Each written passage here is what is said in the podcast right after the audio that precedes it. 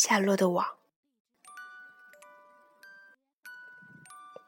夜好像变长了，韦伯的肚子是空的，脑子里却装得满满的。当你的肚子是空的，可脑子里却满是心事的时候，总是很难入睡的。这一夜，韦伯醒了很多次。醒时，他就拼命朝黑暗中望着、听着，想弄明白是几点钟了。谷仓从没有完全安静的时候，甚至在半夜里也还是老有响动。第一次醒来时，他听到谭普尔曼在谷仓里打洞的声音。谭普尔曼的牙使劲地磕着木头，弄出很大的动静。那只疯耗子。韦伯想：为什么他整夜在那里磨牙，破坏人们的财产？为什么他不去睡觉，像任何一只正常的动物那样？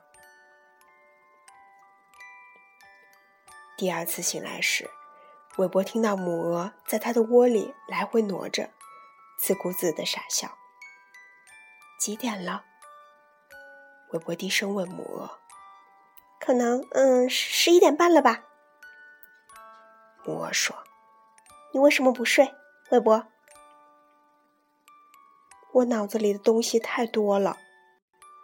韦伯说：“嗯。”母鹅说：“我没有这样的麻烦，我脑子里什么东西都没有。不过我的屁股下面倒有很多东西。你试过坐在八个蛋上睡觉吗？”“没有。”韦伯回答。我猜，那一定很不舒服。一个鹅蛋得孵多久？他们说大大约要三十天。母鹅回答。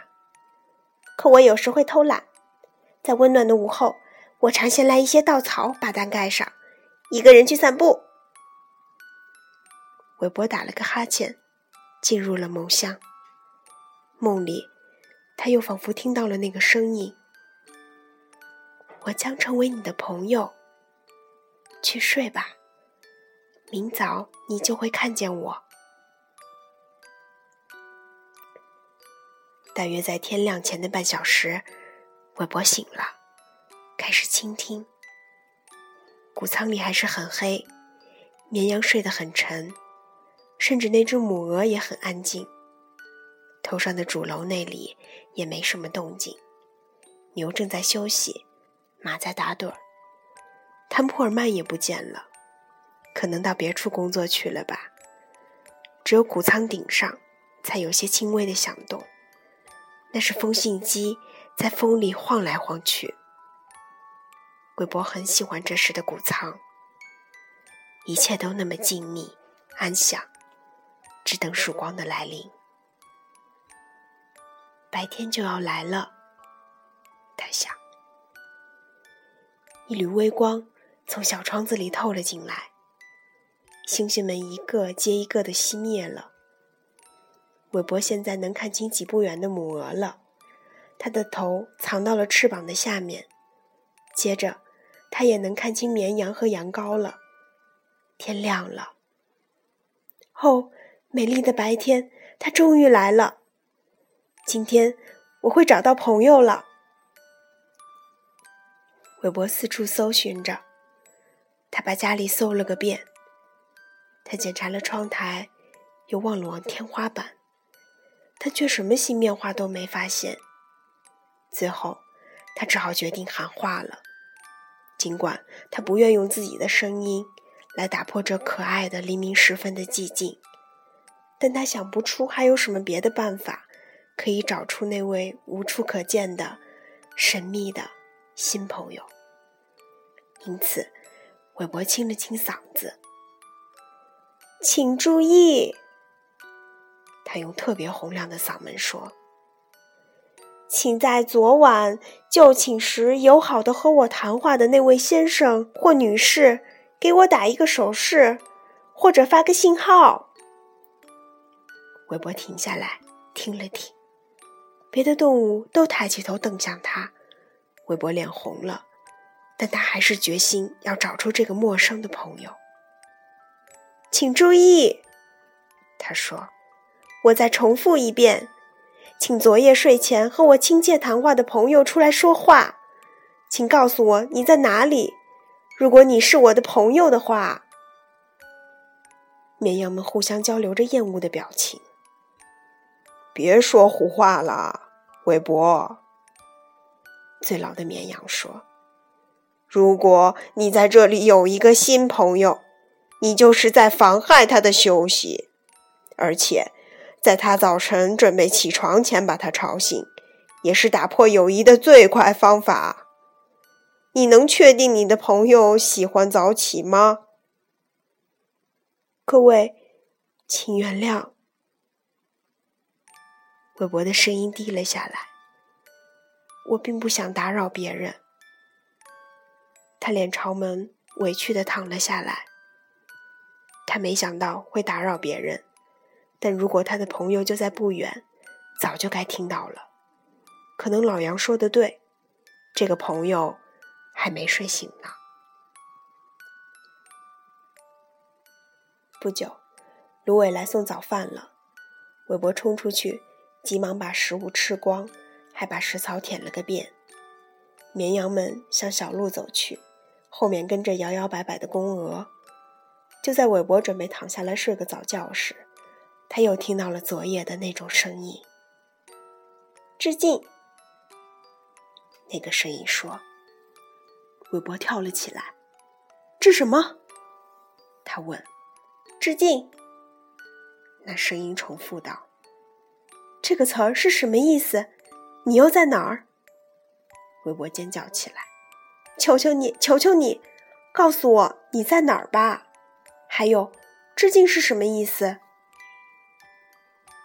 致敬是句问候语。”那个声音道：“当我说致敬，就等于对你说你好或是早上好。实际上，这是种愚蠢的表达方式。真奇怪，我刚才怎么会用这么一个词儿？”你想知道我在哪儿吗？那很容易。往门框上角看，我在这儿。看，我在挥手呢。韦伯终于找到了如此友善的和自己交谈的动物。门框的上方拉着一张大蜘蛛网，一只大灰蜘蛛正倒挂在网的高处。它只有一粒树胶糖丸那么大。它长着八条腿。正用其中的一条腿友好的对韦伯致意呢。现在看到我了，他问。哦，确实看见了，韦伯说。确实看见了。你好，早上好，致敬，很高兴认识你。请问方明，我可以问你的名字吗？我的名字，蜘蛛说，叫夏洛。夏洛什么？韦伯可切的问。夏洛 A 卡瓦蒂娜，你就叫我夏洛好了。我觉得你真的很漂亮。韦伯说：“谢谢，我是很漂亮。”夏洛回答：“那是毫无疑问的。几乎所有的蜘蛛都长得相当好看。我不像别的蜘蛛那么艳丽。”不过，我也算可以了。我希望能看清你，韦伯，就像你能看清我一样。你为什么看不清我？小猪问。我就在这儿呀。是的，不过我近视。夏洛回答。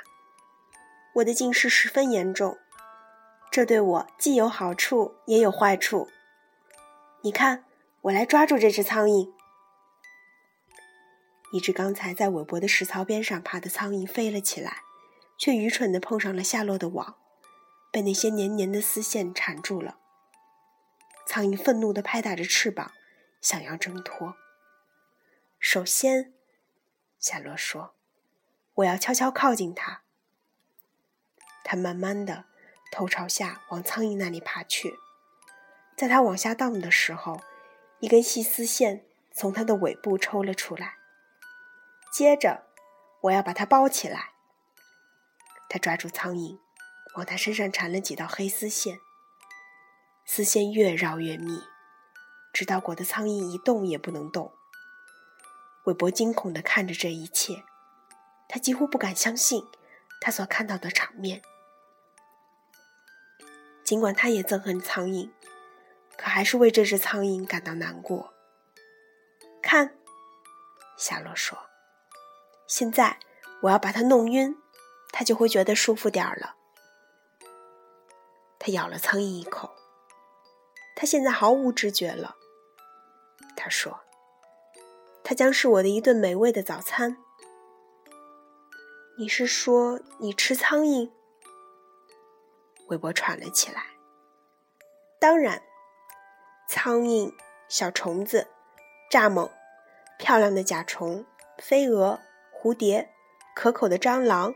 蚊子、小鸟、长脚蚊子、麻蚊子、蟋蟀，任何粗心的撞到我网上的小昆虫，我都吃。我总得吃饭吧，是不是？为什么？哦，是的，当然。微博说：“它们的味道美吗？美妙极了。当然，我不是真的吃掉它们。”我喝它们，喝它们的血。我喜欢血。夏洛说，他的声音听起来越来越清脆，越来越快活了。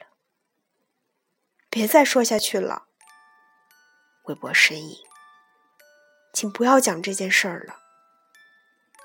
为什么不？真的，我说的是真的。虽然我也不愿意吃苍蝇和小虫子，但……那是我的生活方式。一个蜘蛛必须要设法谋生，而我恰巧可以做一名捕猎者。我生来就会织网，用它来捕食苍蝇和别的昆虫。在我之前，我的妈妈是一个捕猎者；在她之前，她的妈妈也是。我们全家都是捕猎者。千百万年以前。我们蜘蛛就靠捕食苍蝇和虫子为生了，那是多么可悲的遗传！韦伯悠悠地说，他真为新朋友的残忍难过。是的，夏洛表示同意，但我也没办法改变这特性。我不知道世上最早的第一只蜘蛛是怎么想出织网这个奇妙的主意的，可是。它却想出来了，它可真聪明。从那时起，我们所有的蜘蛛都会这么做了。总的来说，这个发明不坏。这是残酷的发明，韦伯简洁的回答。他并不打算为此而争论。哦，你不能这么说，夏洛说。你有别人给你送饭吃，可没人喂我呀。我不得不独立谋生，我只有靠我的智力活着。为了避免挨饿，我只好变得又敏捷又聪明。我不得不想方设法去抓住我能抓到的东西，享用它们的血。就是这么回事儿，我的朋友。我吃的就是我抓到的苍蝇和别的小昆虫。此外，夏洛说着，挥起一条腿儿。你明白？如果我不抓小虫子吃，小虫子们就会增多繁殖，直到多的足以破坏地球、毁灭一切吗？真的吗？韦伯说：“我可不想发生这种事儿。可能你的网真是个好东西吧？”一直听着这场对话的母鹅嘎嘎自语：“对于生活，韦伯不懂的还多着呢。”他想，他真是一头天真的小猪，他甚至都不知道圣诞节会发生什么事儿呢。他根本就不知道，佐克曼先生和芦苇正在密谋杀掉他呢。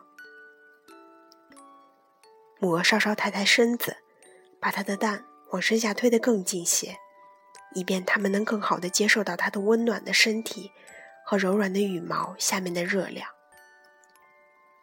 夏洛在苍蝇的上方静停了一会儿，准备去吃它了。韦伯忙闭上双眼，躺了下来。昨晚没睡好，再加上首次遇到新朋友的激动，使他感到分外的疲倦。微风把苜蓿的香味给他送了过来，他的栅栏外的世界里充满了甜香的气息。很好，他想，我有了一个新朋友，真不错。但这是多危险的友谊呀！夏洛凶猛、残酷、狡诈、嗜血，这些我都不喜欢。